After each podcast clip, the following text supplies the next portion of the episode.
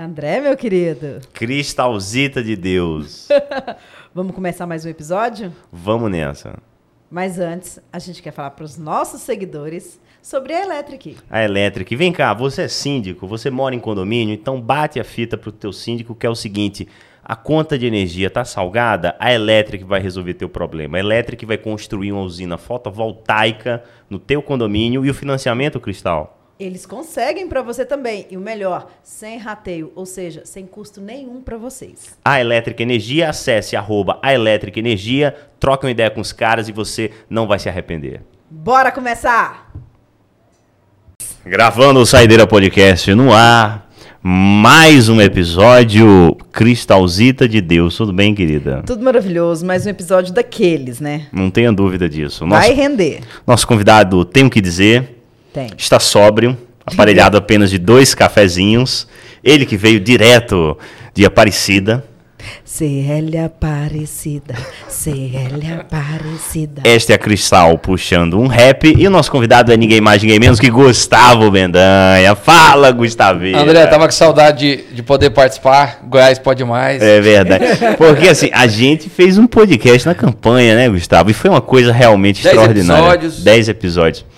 E, cara, e tinha uma coisa no podcast que a gente gravava durante a sua campanha no passado, assim, o clima no estúdio era extraordinário, né? De é. todas as pessoas que participavam. A gente, de fato, a gente conseguiu imprimir ali um clima, um clima muito bom. Era bom gravar, né, cara? Era é. bom estar tá ali, né? Era, eu, eu, eu gostava, diferente de hoje, você fazia sóbrio, né? Eu fazia sóbrio? Não. Ah, tu fazia, óbvio. Aqui claro. ele nunca fez sóbrio. Ah, pois é, porque eu já cheguei aqui, eu não sei o que é que Não, é olha, eu tomei duas doses. Água e, batizada. e a terceira tá aqui me esperando, ouvindo a conversa. Isso a não brincadeira, é nada. né? Primeiro, para prazer revê-lo. A Cristal, que é uma amiga, a gente estava até comentando aqui antes de entrar no ar, né? Conheci a Cristal lá na Record. E a gente se encontrou várias vezes. Ela participou de algumas festas a nossa querida cidade Aparecida, rodeio show. Até correu o currículo. Ah, cara, que estava correu comigo. Corri, fingi que corri, mas corri. que coisa maravilhosa. Não vou te acompanhar o homem, não, gente. Posso contar a história, porque foram vários famosos que correram comigo e que correu para valer do início ao fim mesmo foi só o Jordevar. Aquilo ali é maravilhoso. Aquilo ali é maravilhoso. Agora eu arreguei lindamente. Inclusive tem um jovem aí que até saiu aqui do jornalismo goiano, foi para Brasília, voltou, meu amigo também. Matheus Ribeiro. Ah. Não conseguiu te acompanhar. Não, o Matheus não foi o Matheus. Ah, não, o Matheus correu. Tô querendo lembrar de um que a gente começou e falou: não, é só pra filmar aqui. Não, moça, que o trem é sério. Ah, gente. Mas eu esqueci quem foi, deixa, ah. não faz confusão.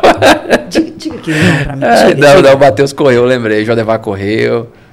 Maracanã eu, eu, correu. Tem uma galera aí. Massa. A galera de peso. Cristal. Bicho, Israel Novaes. Israel Novaes. É. Israel Novaes é o marido da. Não. Não. Aquele é o Gabriel Gava. Aquele é o Gabriel Gava. Eu sempre confundo os dois. É. Os dois não são a mesma pessoa, é não? tem Israel Novaes, Gabriel Gava e Thiago Brava. Eu já te expliquei isso. Sim.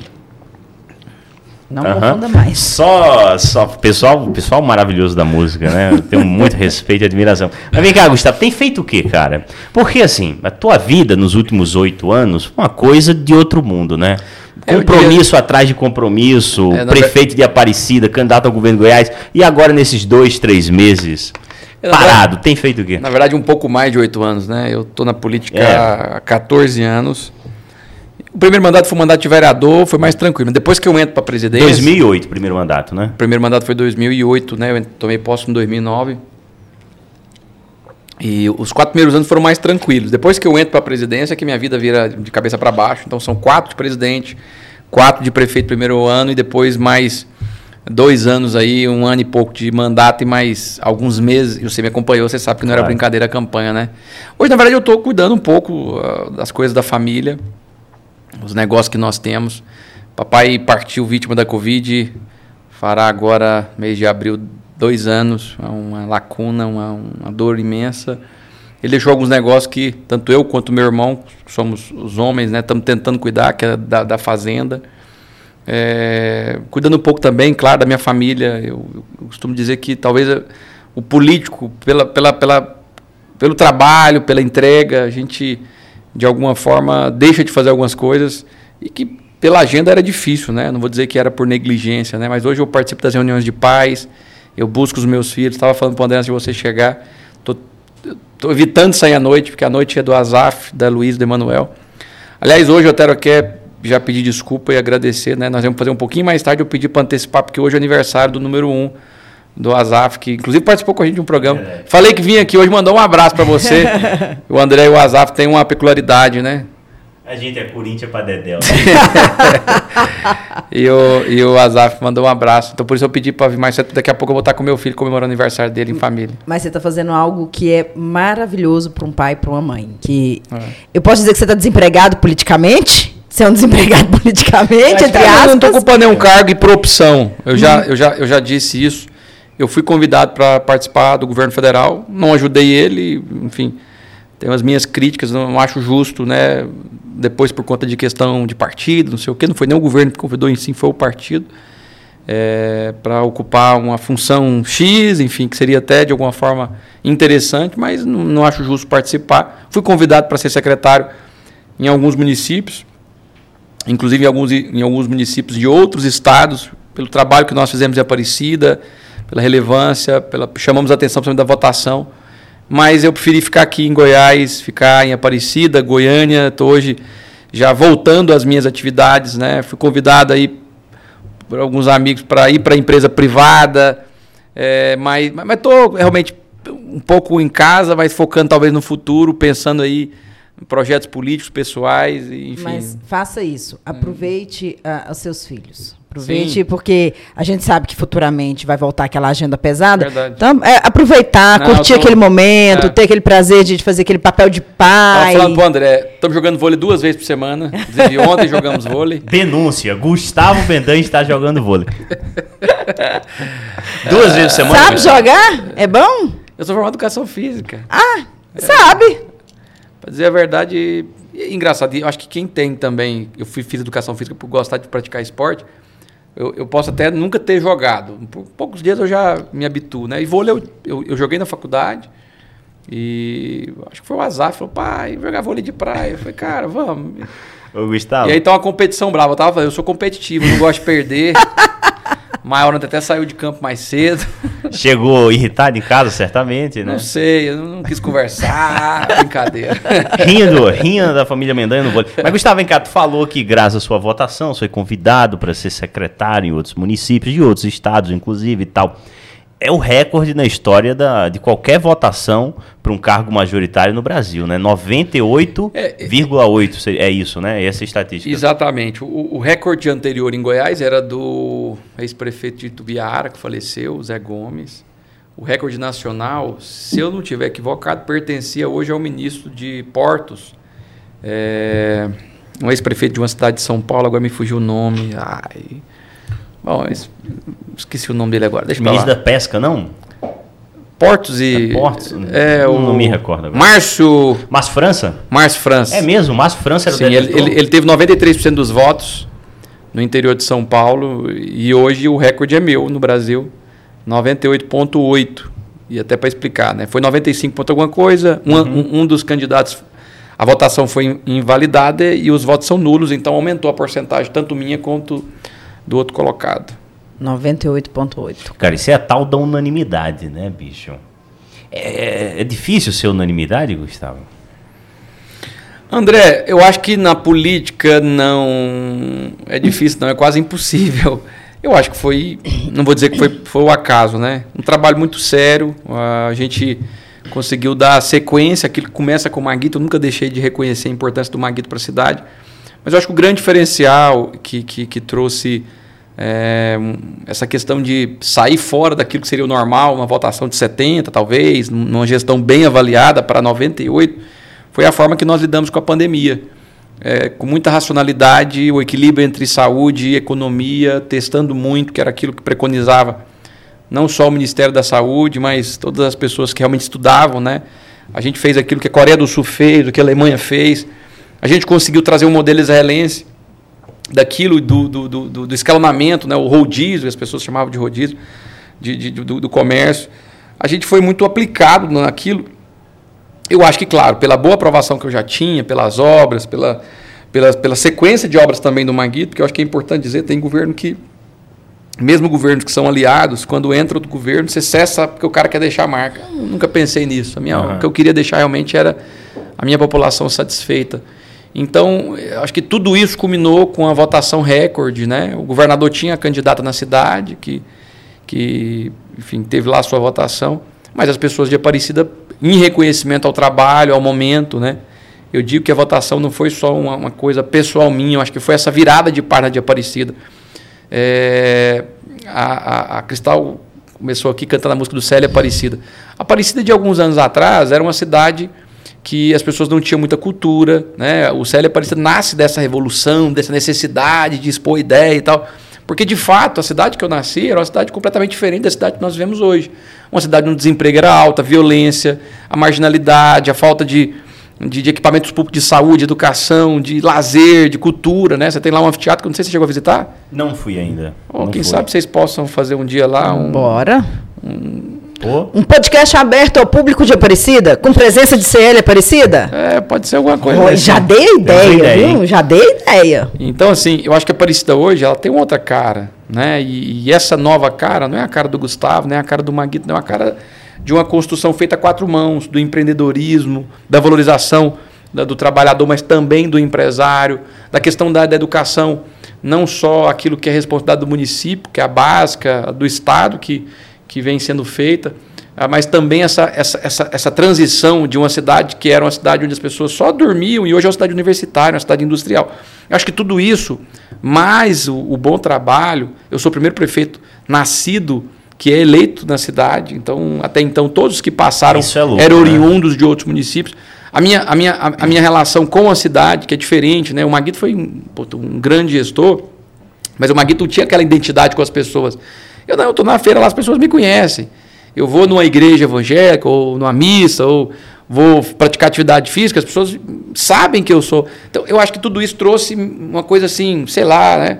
e, e, que continua, né? mesmo não estando mais à frente da prefeitura, muita gente acha que eu estou ainda. É, foram feitas agora algumas pesquisas lá. Estimulado é aquilo. Você vota em quem? Meu nome é disparado, mesmo não podendo ser candidato novamente. Então, se nós tivéssemos Israel, que lá não tem essa questão, não sei se é só Israel, deve ter outros países, possivelmente eu teria muita facilidade de ser reeleito novamente. Mas o que me deixa mais feliz é de realmente é, deixar marcada profundamente no coração das pessoas um trabalho que realmente mudou a vida da, dessas pessoas. É, cara, assim, Aparecida ser. É impressionante, né? Porque as pessoas te abordam, as pessoas têm um carinho muito grande por você. E, mas a tua rotina em Aparecida é rotina de popstar ou tu vai, tu vai ao supermercado, tu vai ao shopping? Não, porque se você quisesse, você botava uma banca de popstar é. em Aparecida, viveria oh. enclausurado numa torre de marfim e balbal, mas não. Mas ó, deixa eu só te contar uma curiosidade. Quando eu, quando eu fui correr, eu não lembro se foi naquele dia que eu fui correr ou foi um outro evento. Acho que foi um dia que eu fui correr, uma, uma assessora, não, não me lembro exatamente quem, falou, falou assim, não, porque o Mendan, ele é assim, ele sai, aí ele não espera. Uma assessora, ele não espera o segurança, ele não espera ninguém para dar, ele vai sozinho, aí ele sai caminhando, ele sai ali da casa dele, vai caminhar, vai conversar e tal, aí de repente você vê, ele, o homem estava chegando na prefeitura, só que sem esperar ninguém, tipo assim, levantou, vestiu a roupinha dele, ah, eu sou é, prefeito, é, vamos sair andando eu, aí, conversando com o povo. Eu acho que tem coisas que talvez esse seja um grande diferencial meu enquanto, enquanto político. Eu acho que é, há 20, 30, 40 anos atrás, o político era aquele cara do colarinho branco. Não é?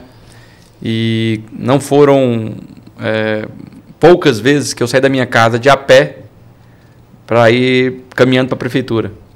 Porque é engraçado essa questão de correr na rua, foi um lance que não sei de onde que veio. Eu falei, ah, vou correr. aí comecei a correr com, com os militares, né, depois com os guardas civis, aí foi o corpo de bombeiro. Criei um negócio, no momento que eu estava numa transição de alguém que é, era extremamente ativo é, na questão da, da, da, da, do exercício. E aí eu caso. Não, não é por conta da minha esposa, não. Deve cozinhar bem aquela mulher, viu? Mas eu caso, bem. eu caso e entro para política. E não é o, fa o, fato de casar, claro, tem aquele lance de você né, dar uma relaxada, não sei o quê. Mas não foi isso. Eu entro para política, é a questão da ansiedade, é, falta de tempo. Falta de tempo. É, toda reunião que você vai tem lá. Que, e, aí, e aí eu acho que eu, a questão da, da, compulsão alimentar, quem teve, como eu, 140 quilos, 130 e poucos quilos, não chegou ali. É, como é que a gente fala da, da tendência, né? Não, minha família tem tendência. Não, tendência é, é como pra caramba. Eu comia muito. Como ainda, eu tenho que me. Mas naquele momento, ver a eleição de governador de 2018 que eu ajudei meu, meu amigo, ex-amigo, não sei. Brincadeira. Eu, é meu amigo. E eu passei por um momento que eu estava muito pesado. Eu pesava 138, 100, né, 140, nem pesava muito. Eu comecei a sofrer muito. E foram algumas vezes que eu terminei, eu tive que ir para fisioterapia. E eu me lembro que duas vezes eu parei uma caminhada e fui direto para a UPA para tomar uma medicação intravenosa, porque eu estava sentindo muita dor na lombar. Eu já tinha problema de pressão alta, eu já tinha duas, três crises de pressão alta, colesterol, mas essas coisas você toma remédio, você não está nem aí. O problema é que dor nas costas não, não, não para. A verdade é que eu tenho, eu tenho isso até hoje, mas quando eu aumento aumento aumento meu peso, aí dói mais, né? Porque o problema lombar, não sei se meu, no caso é cirúrgico, mas o fato de reduzir o peso ajudou muito a amenizar e principalmente quando eu faço atividade física, principalmente fortalecendo a lombar. E aí eu mudo a minha, a minha cabeça e eu, eu, quando termino a eleição, eu vou num, no ortopedista. Eu chego no ortopedista, passo aquele exame lá, aquela máquina que a gente entra, não sei o quê. Eu levo o resultado. O cara olha para minha cara e fala, cara, você tem que operar. E aí eu, puxa vida, esse trem de operar é ruim, né? Mas, doutor, eu não aguento mais, então, como é que é, procedimento, quanto que a gente marca? Não, não é comigo, não. Eu falei, mas o cara ortopedista. Falou, Gustavo, você precisa de uma redução de estômago. O seu corpo ele não foi feito para aguentar essa, essa carga, esse peso. Aquilo foi um tapa na, na, na cara. Cara, sou educador físico. Eu sempre pratiquei atividade física. Sei como é que é ter uma alimentação saudável. Eu saí de lá e falei, doutor, eu vou, eu vou, vou perder peso.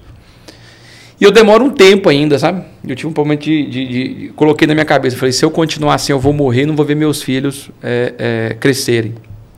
E aí eu começo a fazer uma dieta por conta própria, mas é uma coisa meio difícil. Aí eu, um, um, o meu secretário de esporte, que está na prefeitura até o Jefferson Aragão, uma figura fantástica, ele fala, Gustavo, minha filha está tá, tá com endócrino, endócrina, doutora Carolina, e ela está tendo resultado. Você não quer ir lá conversar com ela? Não. Eu fui lá, conversei, gostei e fiz um tratamento muito radical. E isso é uma questão da força de vontade, porque eu, de verdade, quem está nos assistindo aí e tem sobrepeso, eu sei como é difícil e sei que eu sou, eu sou talvez é, é, é uma, um em cem, sei lá, que tem a capacidade que eu tive. Eu sei que muita gente tem, mas na hora que você pega no geral, as pessoas têm dificuldade de perder, porque, claro. bom, a gente acostuma o lazer em comer, você acostuma, e mais, né? Quem tem a compulsão alimentar, ele, ele, ele come, ele começa uma dieta, aí ele quebra a dieta, aquilo come o dobro e a, a cabeça aí, não depois, vai junto. Aí depois aquilo já torna uma coisa constante. Foi o que aconteceu comigo. Então eu casei, eu casei com 100 quilos, eu casei em 2007. Eu chego em 2018, portanto, quantos anos aí? 2007, 2018? É, é 11 anos. 11 anos. Eu engordei quase 40 quilos. É muita coisa. É muita coisa. Né? É casamento que chama, né? não, não, não, não, não, não, é porque esse é Não lance... é porque a sua esposa não engordou. A mulher esse, dele continua, é, sempre foi linda e continua Esse é um lance que eu tive que entender da minha compulsão alimentar, de alguma forma isso é uma doença. Né? Sim. E aí eu, eu, eu, eu realmente mudei de vida. E nessa mudança de vida eu volto para fazer atividade física. E aí foi um lance. Um dia eu falei assim, cara, eu vou correr na rua. E eu corri um dia. Aí eu vi que tinha uns militares que eu falei, esses povo aí, eu vou. Eu vou. Vou lá nisso. Não foi nisso, eu vou desafiar esse povo. Eu tô bem e tal. Aí vem aquela questão, né, que eu, que eu tava brincando aqui negócio. Eu, eu sou um cara que gosta de competição, gosto de. Aí liguei pro, pro, pro tenente coronel à época e falei, que dia que vocês correm aí? Foi por quê? Não, vou aí, eu quero ver se eu dou conta de acompanhar vocês. Fui, e acaba que isso virou um negocinho. Aí o, o, o bombeiro, não, vamos correr com a gente também. Aí os meninos da guarda vão correr e tal. Aí eu, eu não sei a sacada que eu tive. Aliás, eu até lembro. Um amigo que você trabalhou com ele falou: Gustavo, vou correr com você. O Marquinhos, que foi diretor da Record. Hum, você lembra, né? Lembro. Aí o Marquinhos, vou correr com você. Ele foi, ele, ele, tinha um joelho meio folgado, ele ficava correndo, depois não deu conta, não. Aí ele foi correr, e ele falou: Gustavo, por que, que você não chama o nem lembro quem que era da Record. Falei, por que você não chama fulano pra correr? Falei, é, será que vai... Acho que era o Fred que corria, não era não? Ah, acho que foi o Fred. Era o Fred. Ele corre ainda, né? Eu não, eu não, sei, mas eu lembro que ele acho corria e tal. Eu acho que foi o Fred. Aí eu chamei, aí aquilo despertou para mim chamar outras... Aí comecei, aí chamei o Jodevar, chamei a Cristal, chamei a Silvia, ela não topou. chamei Mariana Martins, não topou, chamei o Israel Novaes, ele foi... Aí, eu, aí a gente acabou criando um negócio que a gente rodou com alguns com algum pessoal da imprensa, é, com, com, com, com a, o artista foi o Israel. E a população junto. Cara, aí o que, que acontece? Oh. Aí que eu acho que foi um negócio bacana. Porque. E aí eu falo isso para às vezes alguém que. Fala, que, que você. Cara, tem algumas coisas que eu acho que são interessantes na gestão. Claro que. O princípio básico, você não pode gastar mais que você arrecada. Enfim, você tem que saber o que, que é a função do prefeito. Que, mas tem uma coisa que. Essa questão. Agora eu lembrei para que eu estava falando isso. De andar, né? Eu falo, vou andar na rua. Quando você passa de carro, a velocidade, você está no celular, você não percebe esse ambiente. Quando você está de a pé, você presta atenção nos mínimos detalhes. Pô, esse asfalto aqui tá ruim, cara. Pô, esse meio fio aqui não tá pintado. Esse aqui. Então, quando eu corria na cidade, eu tinha um olhar, não da Cristal, que talvez que morava na Cidade Livre, do André que morava no Santa Luzia, de não sei quem que morava no Gravelo. Era a minha visão do que eu estava vendo na minha cidade. Então, isso era um lance assim bacana. Eu, eu corria, ô, oh, sei lá, secretário tal, cara, pô, resolve e tal. Então, esse foi um lance, assim, legal de, dessa questão da corrida. Além de eu fazer atividade física, eu estava fazendo essa zeladoria que é a obrigação e em função do prefeito. Você, o seu auge foi o quê? 130, você falou? 136. 136. Hoje está com quanto, Gustavo? Hoje eu estou com 101 quilos. 101. E, e aí, detalhe, final de ano, você fala assim, ah, Gustavo, e agora? Você, final de ano, amigo, eu desligo a chave e, e, à vontade. Vou viajar? Não vou ficar. Claro, não, não, vou ficar assim, ah, eu vou comer para passar mal, igual o peru para. não, mas eu como à vontade, como doce. É, enfim, fico livre. Aí veio, aí entrou o Natal, não sei o quê, Ano Novo, não sei o quê, aí veio as. Aí o que, que acontece? Quando eu vi, eu estava com 107 quilos. Eu falei, opa! Ah, acendeu a chavinha lá. A chavinha. O que, que eu estou agora? Já vou voltar para. Eu quero ficar sempre nos dois dígitos. Então, normalmente, os meus anos estão sendo assim. Eu volto para 97, às vezes volto para 95. Quando eu chego no 100, eu volto, tal, tal, tal. Aí, final de ano, eu, e depois eu volto de novo. Tá bom. Porque também você ficar Fica o tempo todo, vida, né? né? Não, pelo, aí não. a vida não compensa, né? Pelo amor não, de não. Cristo. Mas já... tem, um, tem uma coisa que, para mim também, acho que essa é interessante. Porque eu tive trombose cerebral depois que eu perdi o peso. Eu quase morri. Tem gente que não sabe da gravidade, né? Quando eu fui para o hospital, o doutor Francisco, que é meu neurologista, ele me desenganou para o meu pai e para minha esposa, que foi quem me acompanhou. Falou: Ó, oh, Gustavo pode não sobreviver. Então, assim, eu, eu realmente passei por um negócio muito sério. E eu não posso engordar também por conta disso. Então, não é só. Ah, Estética, não é, Peraí, mas, de saúde. mas essa trombose cerebral que você teve, assim, foi do nada? E a época você estava acima do peso? Não. Foi antes do regime, isso ou não? A verdade, eu, eu fiz uma cirurgia. Hum. É, eu tomei uma anestesia perodural, que é. é que, Aqui nas costas? Isso, é, que as mulheres tomam normalmente para. Uhum. Uma cirurgia. Uhum. E o que, que acontece? Um em, sei lá, um milhão, esse buraquinho não fecha. Acho que é menos, um em, sei lá, um mil, não fecha. Quando esse buraco não fecha, a, a cabeça dói, porque o líquido sai pela sua coluna diretamente eu não sabia, não sou médico, e muito menos eu tinha essa noção. E eu tinha dor de cabeça, e aí eu acho que é um defeito de homem. Ah, isso é dor de cabeça. Na dor, na dor. A na dor já era pouco, aí eu já comecei a tomar tramal. Tramal? Tramal. Tramal. É um trem forte pra é. caramba. É remédio é cristal Goiás, cristal remédio. E aí, eu, esse negócio foi gravando. Depois de um mês, eu viajei de avião, foi quando eu tive uma crise, assim, que eu pensei que eu ia morrer. Aí eu volto, vou no hospital, e fazem a tomografia. Eu entrei para ficar na máquina 30, 40 minutos, fiquei quase duas horas. Pelo Aí eu vi que o era sério, mas não imaginava que era do tamanho.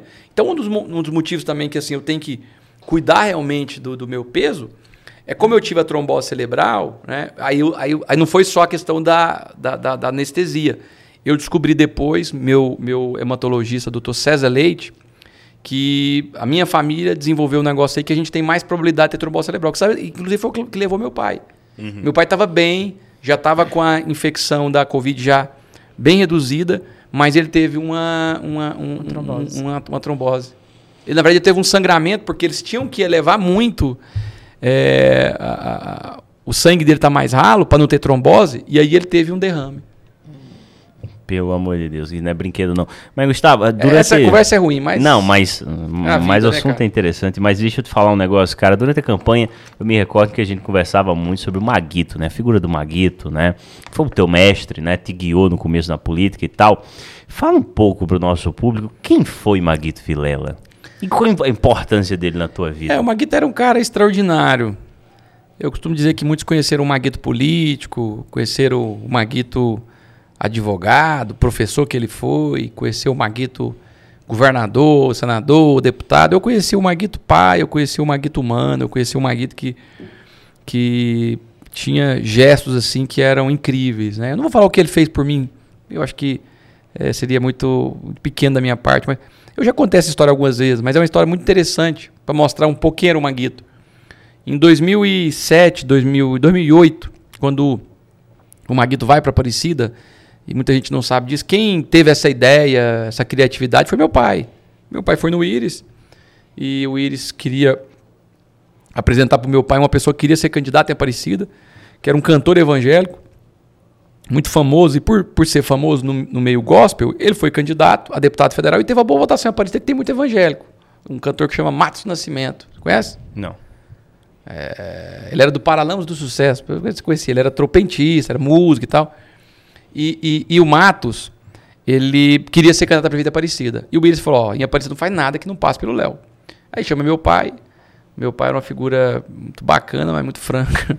Falou, é, porque quer ser. O que, que você acha? Falei, não tem chance nenhuma. Isso aí só os evangélicos conhecem ele. Meu pai era meio brutão. Aí o, Iris já fala, Mato, se o Léo falou, então desculpe e tal. E o Mato sai, e aí fica meu pai, eu e o, Iris na sala. E o Iris fala, Léo, mas e aí? Quem vai ser? Você vai ser candidato? Tal. Não, eu não tenho condição, não. Iris, tem três pessoas que podem uh, ir para Aparecida, e eu acredito que as três têm chance.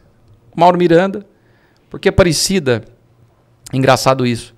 É, como o trabalho do Iris naquela gestão, acho que foi a melhor gestão que o Iris fez, que foi ali em 2004, 2000 e, a 2008, impactava a cidade de Aparecida. Porque o Iris estava fazendo muito asfalto, muita praça, que era justamente o que as pessoas queriam. Então as pessoas olhavam para Goiânia e ficavam meio com inveja. Não, a gente quer isso aqui. E a figura do Iris muito forte, então de alguma forma, as pessoas mais próximas a ele que meu pai identificava que poderia ter. Então era o Mauro, aí o Iris falou: não, esse é meu secretário. Dona Iris falou: nem a pau. Aí falou no do Maguito, eu acho que ele é o mais forte. Aí começou ali uma conversa que depois culminou em tudo que aconteceu. Então, a, o meu pai, que foi o Cicerone, que apresentou a Aparecida, que apresentou o Colina Azul, que você conhece bem, o Mado Germano, que, por exemplo, acredito que você conheça também. Conheço demais. É, Barra Independência, Nova Cidade, Santa Luzia. Conhece tudo? Eu vou morar em Aparecida aí. Retiro cara. do Boss. Eu preciso Vila encontrar Souza. só o lote certo, irmão. o lote certo? Jardim, é um lote Jardim Paraíso, Justamente. Belo Horizonte, que é onde eu moro, ah, que você conhece. Conheço. É, o que que acontece? Meu pai andava com o Maguito. E aí nós fomos num lugar onde tinha uma chácara que a pessoa tinha lá um abrigo para idosos. E o Maguito era um. Era, é, é, o Maguito tinha uma questão nele de, de, de, querer ajudar as pessoas. Ele, uma das coisas que é mais forte nele. Na hora que acaba, o cara falou: Maguito, tem uma mulher ali que ela tem sete filhos. Você podia ir lá conhecer ela, é interessante a. Seis filhos, é interessante a história dela. E quem sabe o senhor um dia possa ajudá-la. Maguito, claro, vamos lá. Aí falou onde era a casa, eu, meu pai, tinha mais alguns assessores, do, uma pessoa, um cara, o Cleito, que andava com o Maguito, enfim, um, um, motorista. Nós vamos na casa dessa senhora. Essa senhora, não sei se você já viu, Gustavo, porque ela é uma figura que já apareceu algumas vezes na televisão. Até porque o Maguito falava dela, eu também. Ela tinha na época seis filhos. Era o Richard Nixon, é, Saddam Hussein, você viu? É, Herbert Vision, sabe da, da televisão quando é, tem a dublagem? Sim. Herbert Vision, ela colocou esse nome. Deixa eu ver se eu lembro mais algum. Bill Clinton. Pô, então uma galera boa, hein? O Saddam Hussein trabalha, trabalha na prefeitura até hoje, eu acho, inclusive. e ela estava grávida. Ela falou, Maguito, é, esse aqui, esse, esse, filho aqui, se for homem, vai chamar Maguito Vilela. Ela, pô, uma pessoa fantástica, Gorete, Maria Gorete. Gorete trabalha na prefeitura também. A Gorete, uma figura fantástica. Aí o Maguito ficou conversando e, cara, seis fiques, nome tal. E era é, assim, ela acaba que chamava atenção, ela nordestina, com uma fala muito forte. É. Aí o Maguito, o Maguito falava baixinho, tranquilo. Gorete, o que, que você quer? O que, que eu poderia te ajudar? Eu acho que se ela pedisse para reformar a casa, o Maguito tinha reformado. Não, eu quero ela falou assim: eu quero uma televisão. Aí o Maguito brincou, falou, ah, mas também questão difícil é. Mas o que foi interessante que aí a gente terminou a conversa e depois é, o Maguito, acho que esse dia, esse dia a gente ia, ia, tinha ido no, no, carro com o Maguito. Normalmente a gente pegava um carro e ia, mas aí na hora que ele deixa a gente na casa do meu pai, é, o Maguito fala assim, Gustavo, tem como você ir lá em casa comigo? Eu falei, tem, Maguito, vou pegar o carro, que depois eu volto no meu carro. Meu menino, 30 e pouco, 20 e poucos anos, cabeça. Eu, eu, eu era candidato a vereador e fui para lá, nem, nem imaginava o que, que era. Na hora que eu chego lá, o Maguito entra, pega a televisão na sala dele, pega a televisão, me entrega falou: leva lá para aquela mulher. Podia ter ido um pregão no outro dia, que, uhum. que, as pessoas às vezes quando vão dar algum presente fazem. Pega aquilo, né? Ou uma Sim. televisão, não. Ele pegou a televisão dele nova, de sei lá quantas, grandona, não, não sei exatamente. Mas o Maguito era, era muito generoso. E o Maguito, é, depois disso, que ele ganha as eleições, ele ajuda aquela mulher. Ela ganhou uma casa. É, ela, ela trabalhou na prefeitura, depois o menino dela foi estagiário, hoje trabalha lá até hoje. Então o Maguito mudou a vida dessa mulher. E esse é o Maguito que eu conheci. Que eu poderia contar né? várias histórias. Várias. Que eu, que eu, que eu. Por exemplo, o pessoal que morava ali, na época tinha um lixão, hoje é um aterro sanitário. Se não me engano, eram 40 e poucas famílias.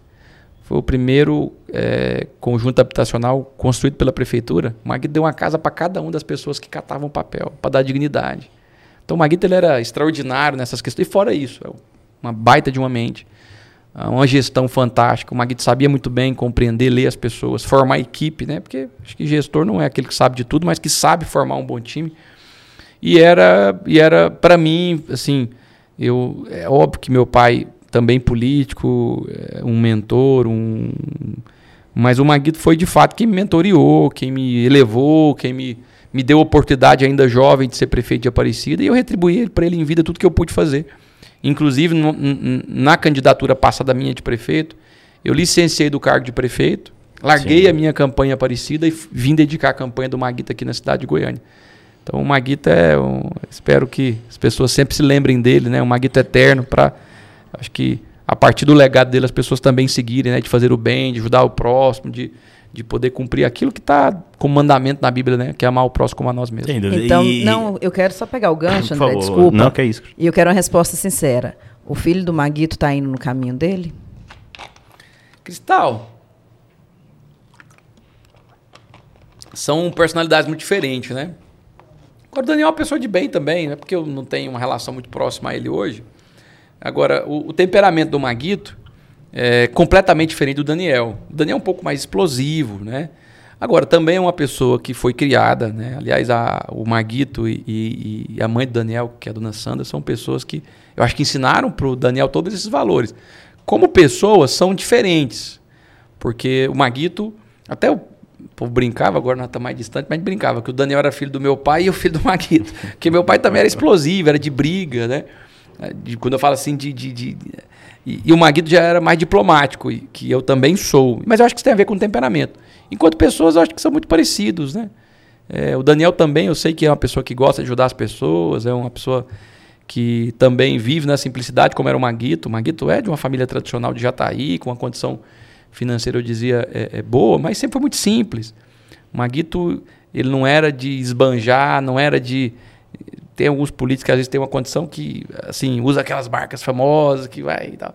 O Maguito não, o Maguito era muito simples. O Maguito não dirigia. Até uma coisa interessante, quando a gente saía, estava ele com a Flávia, que é, que é a esposa dele.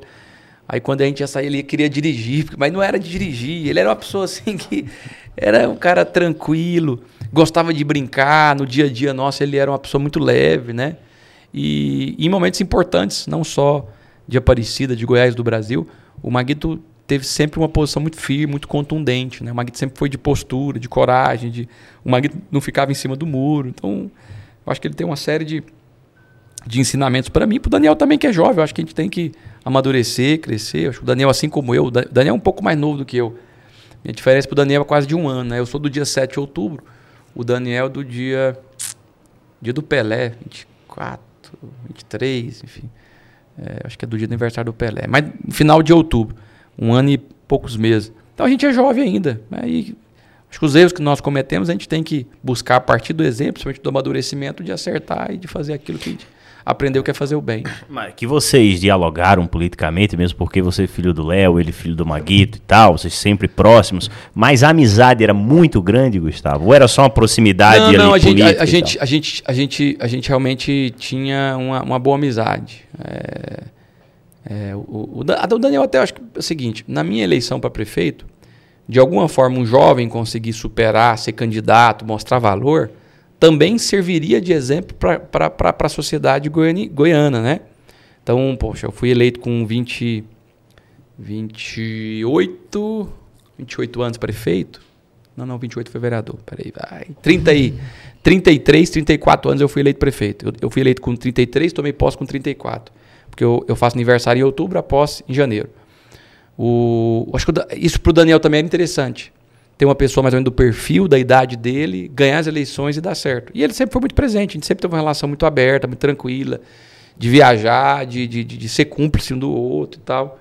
E quando eu não concordo é, com aquilo que, que o MDB, enfim, a forma que foi, ele foi trilhar o caminho dele, eu fui trilhar meu caminho, né? E acaba que a gente, eu, eu, até do meu, meu temperamento, eu não teria desentendido do ponto de vista pessoal. Político, sim, deixei claro isso, né? Mas poderia até o Daniel já tem um temperamento mais forte, né? Aquilo que eu disse, né?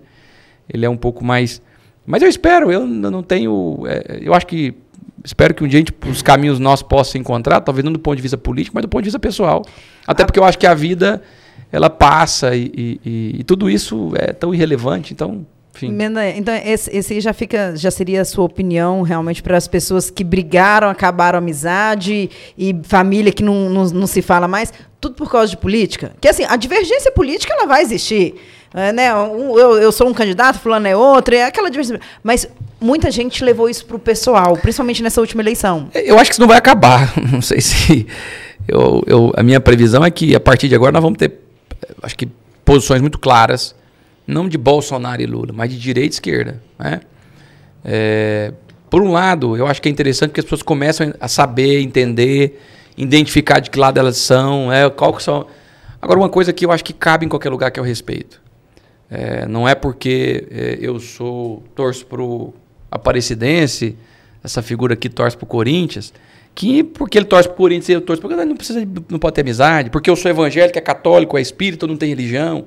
Porque eu acho que essa questão do respeito, do diálogo, né, eu acho que isso é muito importante. Claro, defender o que você acredita, você ter opinião própria. Até estava falando um pouco, estava brincando agora do futebol, do Vampeta. O futebol está perdendo a graça, porque tem muita gente que. Porque hoje, dependendo do que você fala aqui. É, como é que chama o negócio aí que você é. Cancelado. Cancelado. Cancelado. Tem que tomar muito cuidado, não sei o quê. Então, de alguma forma, você é meio. Às vezes é um pouco chato, tem coisa que tá, parece tão, tão simples, né? Uma brincadeira, não sei o quê. Claro que eu sei diferenciar quando realmente tem maldade. Quando... A falta de respeito. A falta de respeito. Mas o mundo tá perdendo pouca graça. Futebol hoje, os caras não falam mais o que pensa, porque se falar. e e, e na, na, Aí tava falando do Vampeta, eu tava contando que eu assisti o podcast. Saudoso Vampeta. Eu ri de... Saudoso não, pô, tá vivo.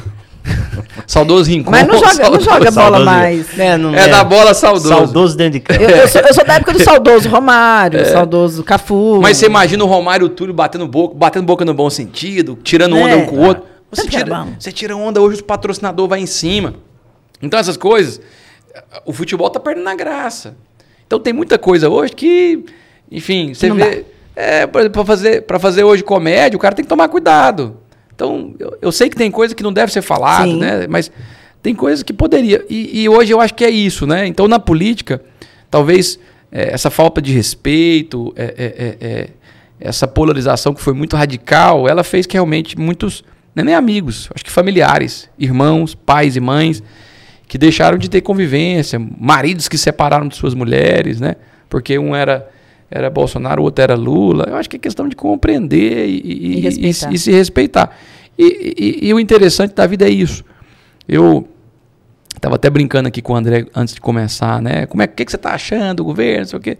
Bom, o que a gente nota é que acertos e erros sempre vão acontecer. E de quatro em quatro anos você tem uma possibilidade. Pô, o André foi bom, foi bom prefeito, foi bom vereador, vamos votar nele novamente. Não foi, amigo, vamos tirar. E é isso. E, só que às vezes as, as pessoas realmente têm levado isso ao extremo de, inclusive, não só de violência, como de homicídio, como aconteceu recente, né, uhum. no ano passado. Mendanha, deixa eu fazer uma pergunta aqui. É, quando a gente, nós, né, a população, chegou a época de eleição, a gente tem que escolher o nosso candidato. Sim. Aí a gente sempre foca no candidato a prefeito, no candidato a presidente, no, né? Só que a gente esquece de ver o vice. E acho que na última eleição para Goiânia, a gente acabou tendo a comprovação de que olhar o vice é muito importante. É tipo assim, é tão fundamental quanto o candidato, porque a gente, a, a gente realmente a gente só foca Sim. no candidato. É, eu, eu, ah, quem é seu candidato? Eu acho que no modelo que nós temos, que dizem que, que, que existe até discussão para mudar, né? não só de vice ou de suplente, que é o caso do, do, do dos senadores, para que ou o segundo colocado ou haja uma nova eleição para ter essa mudança, que é o que acontece em Israel. Né? Israel, se o cara for cancelado... Cancela a equipe toda. Cancela a equipe toda e tem uma nova eleição. No Brasil não acontece assim. Eu acho que essa eleição do Maguito é, a campanha do, do Vanderlan até que tentou no, no final fazer as pessoas terem essa essa visão, essa visão, essa indagação, né? Mas talvez por alguns erros que foram cometidos. Mas de forma desre desrespeitosa é, é. e atabalhoada o Vanderlan fez. Né? Eu, eu acho que assim, né? Entrando no, no mérito da, da, da, Mas eu acho que é, não conseguiram provar, ou as pessoas, não, eu prefiro votar no, no Rogério do que votar, que pode ter acontecido também. Mas, de fato, eu acho que as pessoas têm que entender da importância de, de eh, olhar o currículo, enfim, sei lá o que, que as pessoas olham quando vão votar, para também entender que o vice pode em algum momento assumir. Meu velho, últimas duas pesquisas de intenção de voto aqui em Goiânia, você lidera. O que, é que você vai fazer com isso? Tem chance de Gustavo Mendanha ser candidato a prefeito de Goiânia? Ou, obviamente, a legislação impede, né? Uma vez que você foi prefeito de, eh, de uma cidade que, faz fronteira com Goiânia. André, né? é, é essa, essa eliminação ah. é, do Goiás, do Atlético, foi muito precoce. Então. Próxima pergunta, Cristal. Próxima pergunta. Mendanha vai sair candidato a prefeito de Goiânia? Obrigado. Fala a verdade pra gente aqui, o Gustavo. Você quer, você sonha um dia de Sabe o que eu acho que foi um erro? Ah. A questão do treinador. Mendanha é candidato a prefeito de Goiânia nas próximas é. eleições não, ou eu, não? Não, eu não, eu não fujo de, de, de, pergunta, e claro que eu tô brincando com vocês, até por ser um pouco. se fosse lá no, na TV Anguera, né? Agora não tem de brincar. Nossa Aqui senhora. a gente pode. Tem essa leveza dos podcasts. Eu, eu a verdade, eu, eu nunca escondi de ninguém, né? Até porque eu acho que quem não quer é, ocupar um espaço, né? e claro, sair de Aparecida para Goiânia seria um plus, né? De você sair de uma cidade com 600 mil habitantes e uma para com 1 milhão e 400. Você sair de uma cidade, embora Aparecida esteja entre as maiores cidades do país, mas é considerado interior e aqui é capital. Eu acho que seria algo que, que eu sonharia e que eu acho muito interessante. De fato, existe hoje é, uma discussão jurídica. E, embora alguns colocam como impossível a candidatura, é um grande erro falar isso é, quando se trata de justiça. Tem uma de... brecha. Eu, eu, acho que existe uma discussão. Né? Não, não, não, você, quando você lê a resolução em si, você não, aqui está claro que não pode. Mas quando você lê as justificativas, você nota que existem algumas brechas. Gustavo, qual é a sua vontade? Minha vontade é ser candidato a governador novamente. Agora, claro que na vida ou na política você tem que entender quais são os desejos, né? ou a vontade de Deus, no meu caso, sou muito religioso. Se as pessoas de Goiânia começam a indicar, é, e, e, e, algumas pesquisas que eu já vi até me chamou a atenção, porque realmente não imaginava estar, enfim, tão bem pontuando uma pesquisa em Goiânia, me faz refletir. Agora, primeiro, tem toda uma questão a ser envolvida. Questão é, de, de ter um grupo, porque eu acho que isso faltou para mim nessa eleição. Você que trabalhou comigo sabe. A gente sempre falava, cara, é, é difícil porque é, eu tenho partidos pequenos que no fundo, no fundo, no interior não tinha aquela força, né? Então o Patriota tinha o doutor Alcides que tinha sido governador, então na região dele a gente tinha lá a força. É, o Republicanos era o João e o partido todo foi apoiar o Ronaldo. No final, eu estava quase sozinho do ponto de Faltou vista. Eu, você podia ter me chamado. Ué, que tal? Vamos filiar então. Olha que e, eu tenho a pretensão de ser vereador. Oh, então, assim, questão de, de grupo partidário. A primeira questão jurídica, grupo partidário e a vontade do povo. Se realmente esse sentimento ele continua, ele persiste, eu vou é, realmente fazer essa avaliação. E se perguntar, Gustavo, mas o que, que você está fazendo? Você está com. Não, eu estou muito tranquilo porque eu tenho conversado com outros pretensos candidatos que passaram por o que eu passei e que vão fazer essa consulta. Se no norte, no sul, se tiver.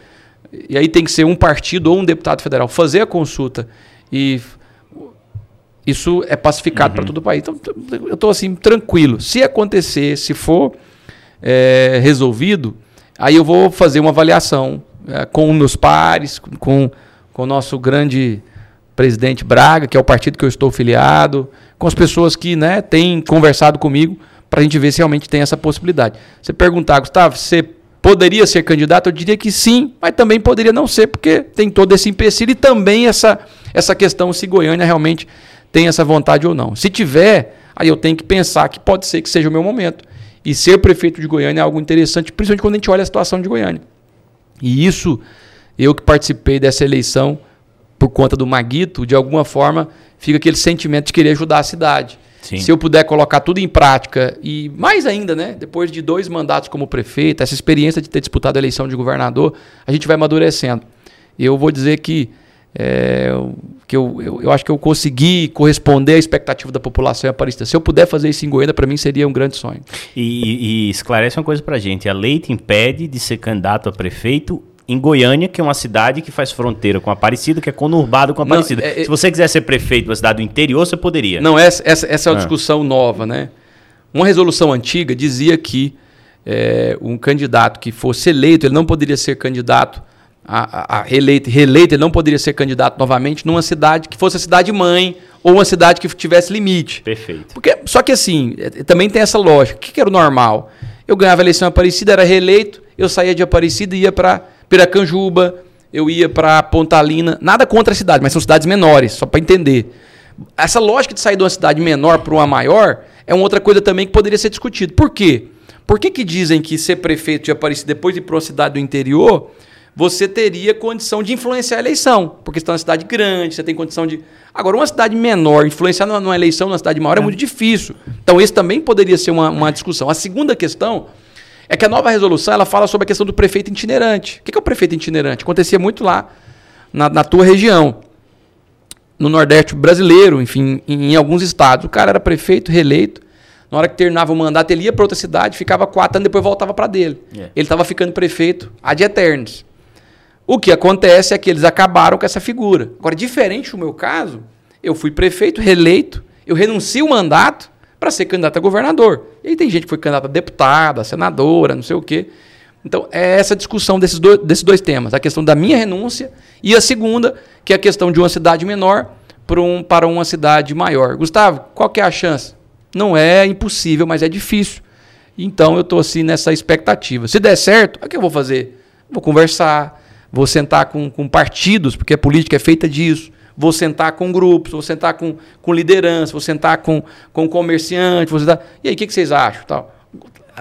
Tá muito bom. Eu tenho que entender que talvez o povo me queira ver prefeito primeiro antes de me ver governador, porque eu tenho um sonho de um dia ser governador desse estado.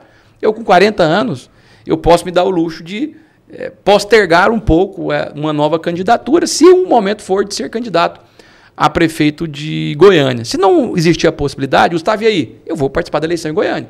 Se, eu não, se, se não existir essa possibilidade, e existir a possibilidade, claro, fazer uma avaliação se realmente tem condição, eu vou estar aqui ajudando. Quem sabe é Cristal para ser a nossa prefeita. É. oh, não, só um segundo, sabe? Cristal. Você, você. Com André Rodrigues de vice. Não, jamais.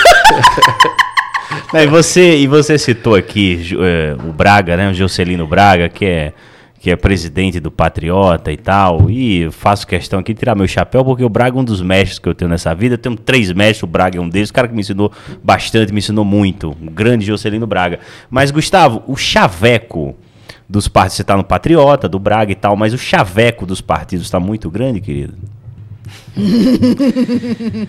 Cara, esse negócio de jogar 4-4-2 é coisa do passado. Qual o partido que já te. O último agora te procurar, Mendanha? Não, eu não vou citar até por respeito, mas foram alguns, né? E, e até o meu antigo partido, né? Que não sei se talvez foi ali. O MDB? É, o é, MDB buscou, Gustavo? Não, não. Buscou, Gustavo? Ninguém me ligou, ninguém conversou comigo, saiu numa nota. Aqui pode falar Sim, do veículo, né? Do popular. Fica à vontade. Saiu a nota popular, não teve nenhuma conversa comigo. Mas, aí esse, como foi uma coisa jornal, né? Que eu seria bem-vindo, tem muitos partidos conversando comigo grandes siglas, siglas menores, É, e, e, eu estou muito bem no, no, meu partido. Então você pergunta, tá, tá não, eu estou muito tranquilo. Então, é, a princípio, não passa. Amanhã, se existe a possibilidade de ser candidato a prefeito, estar numa sigla maior seria interessante? Seria por vários motivos e um deles é o financiamento público.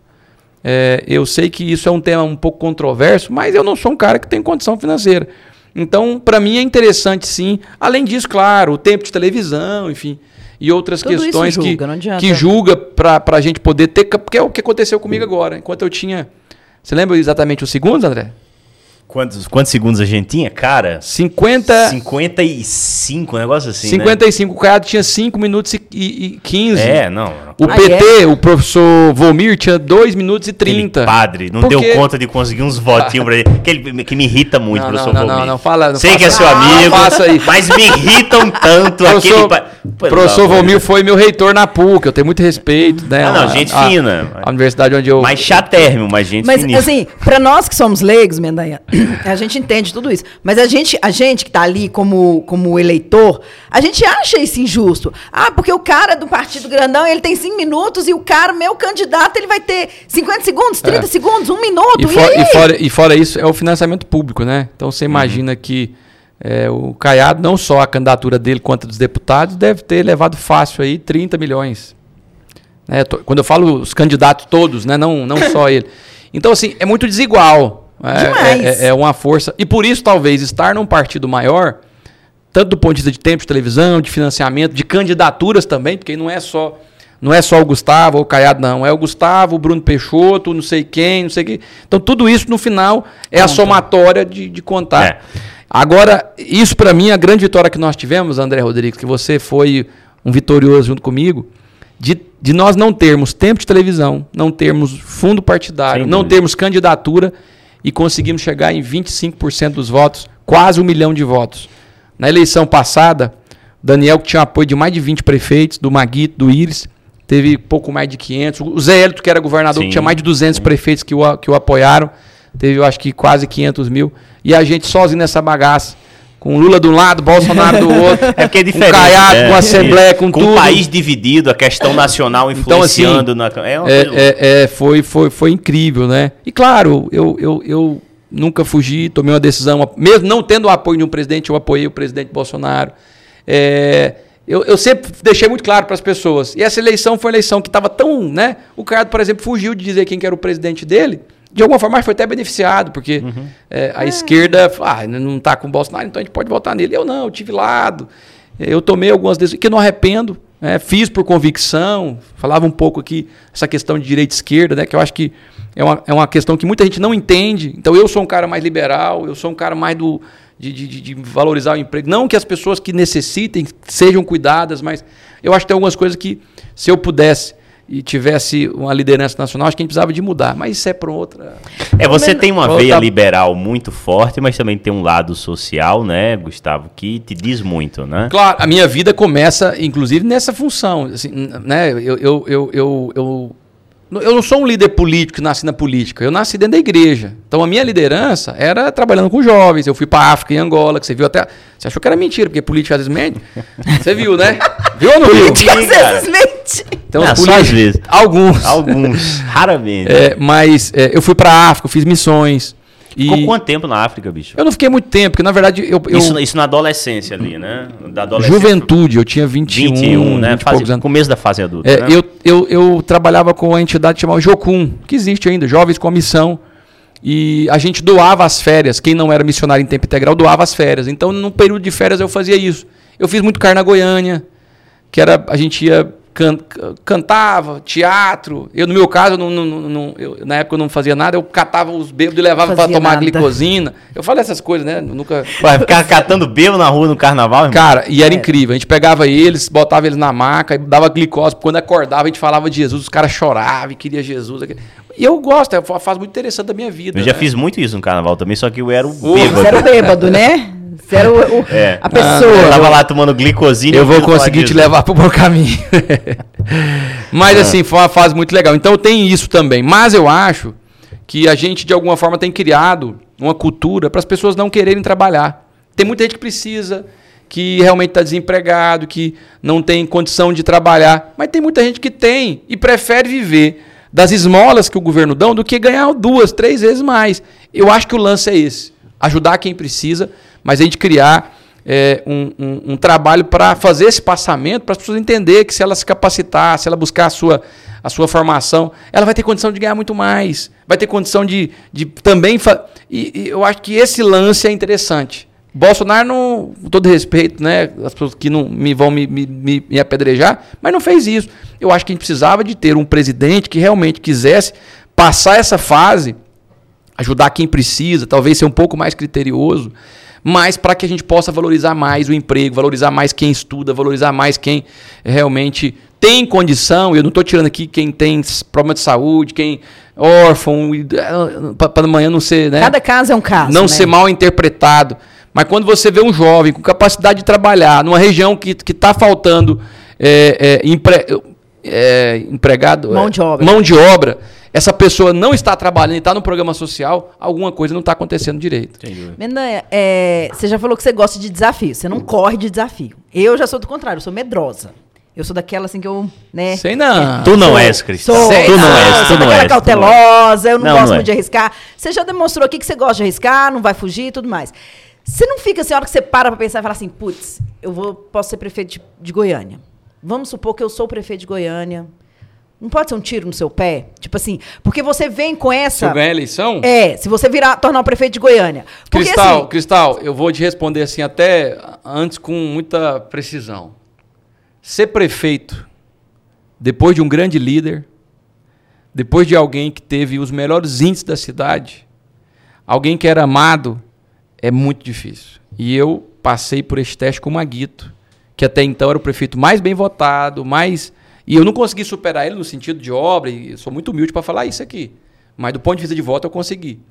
Depois de uma gestão com dificuldade, com todo respeito, eu já falei sobre o Rogério, pessoa boa, de um coração, bom pai, Canta, pessoa maravilhosa. Canta bem, viu, André? Uma hora o Rogério. Chama é... ele pra é. cantar aqui. O Rogério canta bem? Gente, foi um prazer estar não, aqui. Mas, o Rogério aqui. Deixa eu te falar, você conhece o Rogério Cruz não, pessoalmente? Não, não. É uma pessoa não, maravilhosa. Ele, a esposa dele. Ele. Eu, não, eu não tenho, assim, uma, uma linha pra falar dele. Peraí, o Rogério é uma pessoa maravilhosa? É, você já saiu da Record, Cristal. Pode falar mal dele. É por isso, é por isso que estou aqui falando. Não, não, ele é uma pessoa, é uma pessoa maravilhosa, a esposa dele. É uma não, pessoa como pessoa Agora, não tenho nada o que falar. mas é que eu tô dizendo. Mas é porque às vezes. Tô falando aqui que tem gente que. Eu não vou falar mal, mas dá vontade de falar. Não, mas é porque as pessoas misturam. As pessoas misturam o você fala, Você fala palavrão, não pode. Eu, eu queria falar uma palavra, mas não vou falar.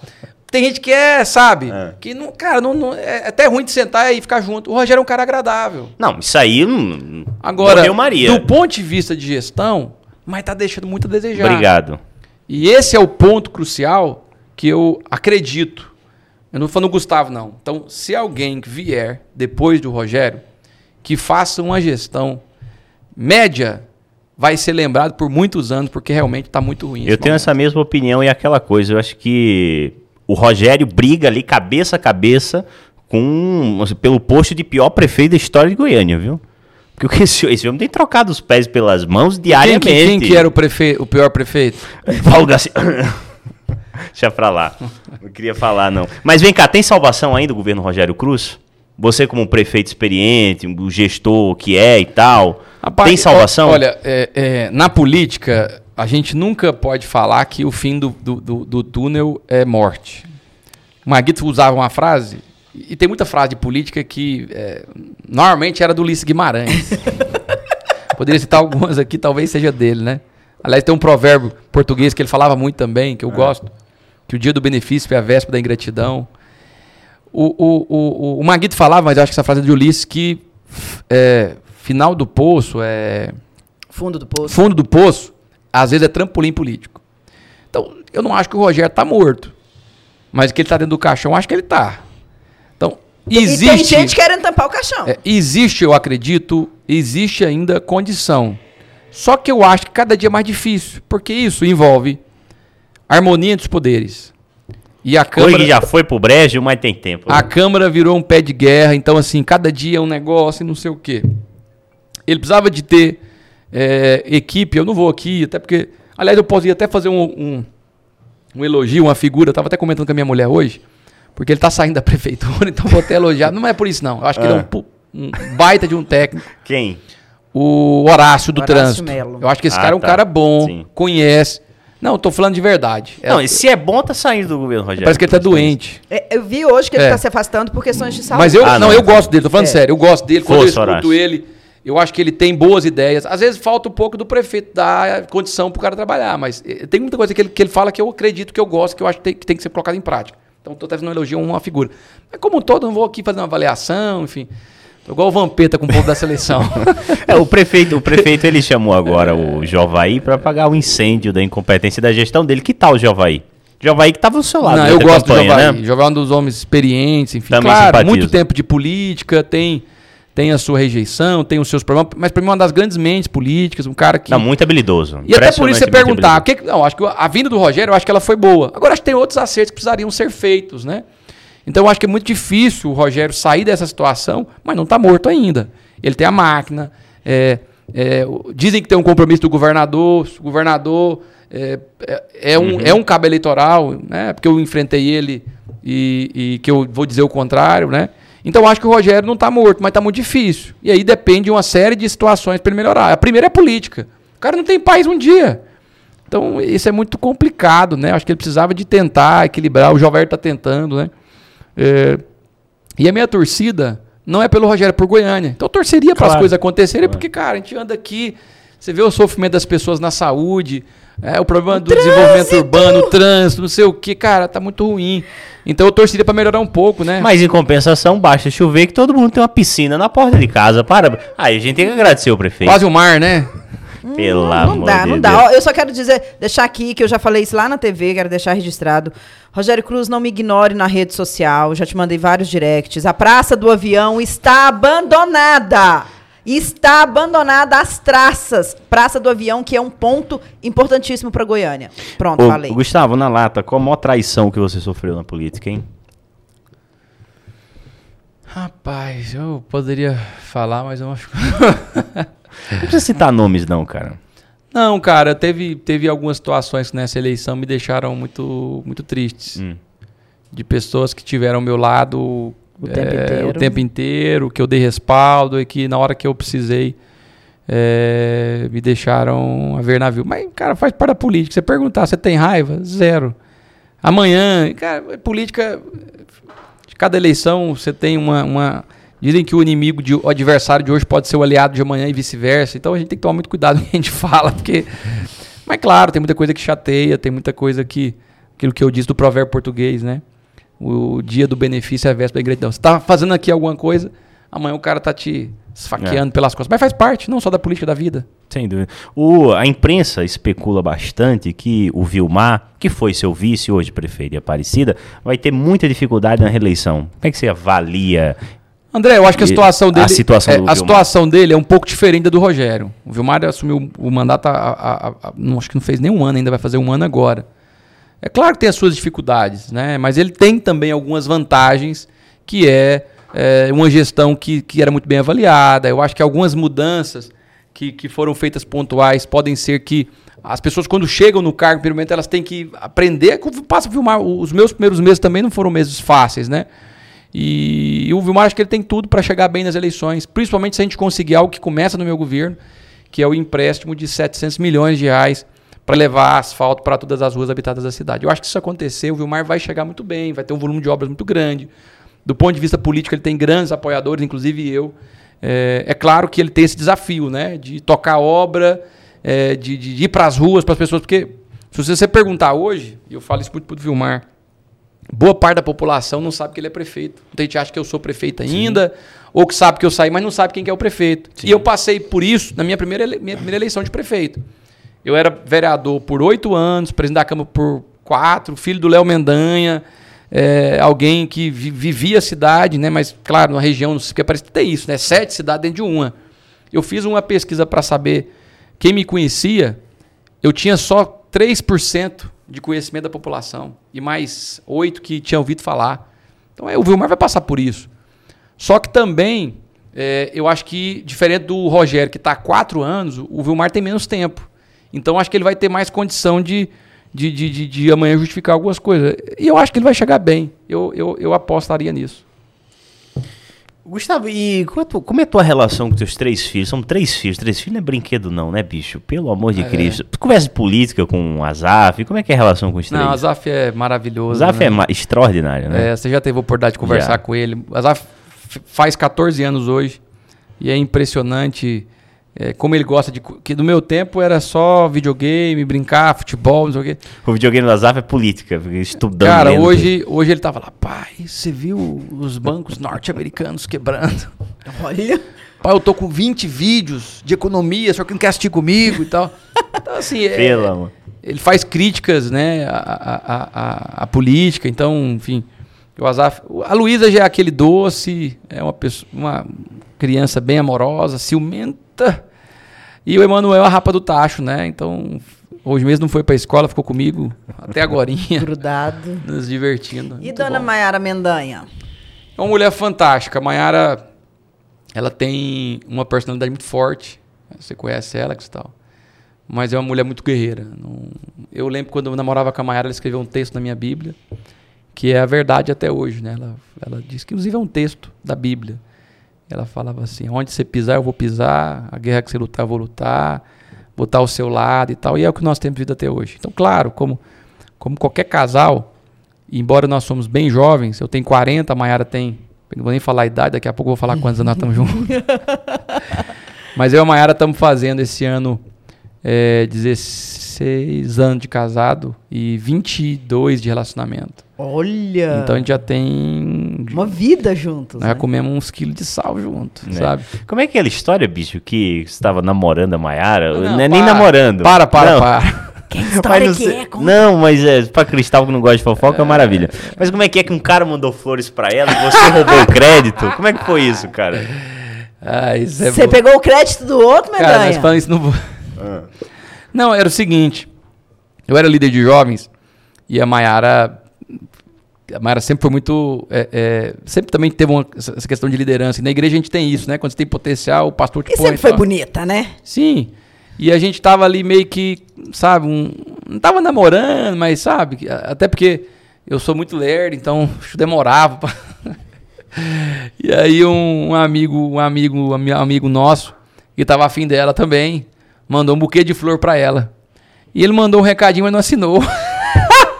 Moço, como não faz? A gente não faz isso, moço. E aí a Mayara achou que foi eu, e aí ela chegou em mim e tal. Obrigado, eu não sabia nem o que, que era. Eu falei, cara, que bom que você Mas depois Foi você contou que não era você que mandou? Não, depois que a gente já tava namorando. Depois de 15 anos de casado, ele revelou. Ai, gente cara, do céu. Gustavo verdade, aproveitando. Cara, verdade. Mas foi bom, tá vendo? O amigo, não, amigo eu, eu, tenho umas, eu tenho umas histórias legais. Algumas não dá pra ser falado no ar, não.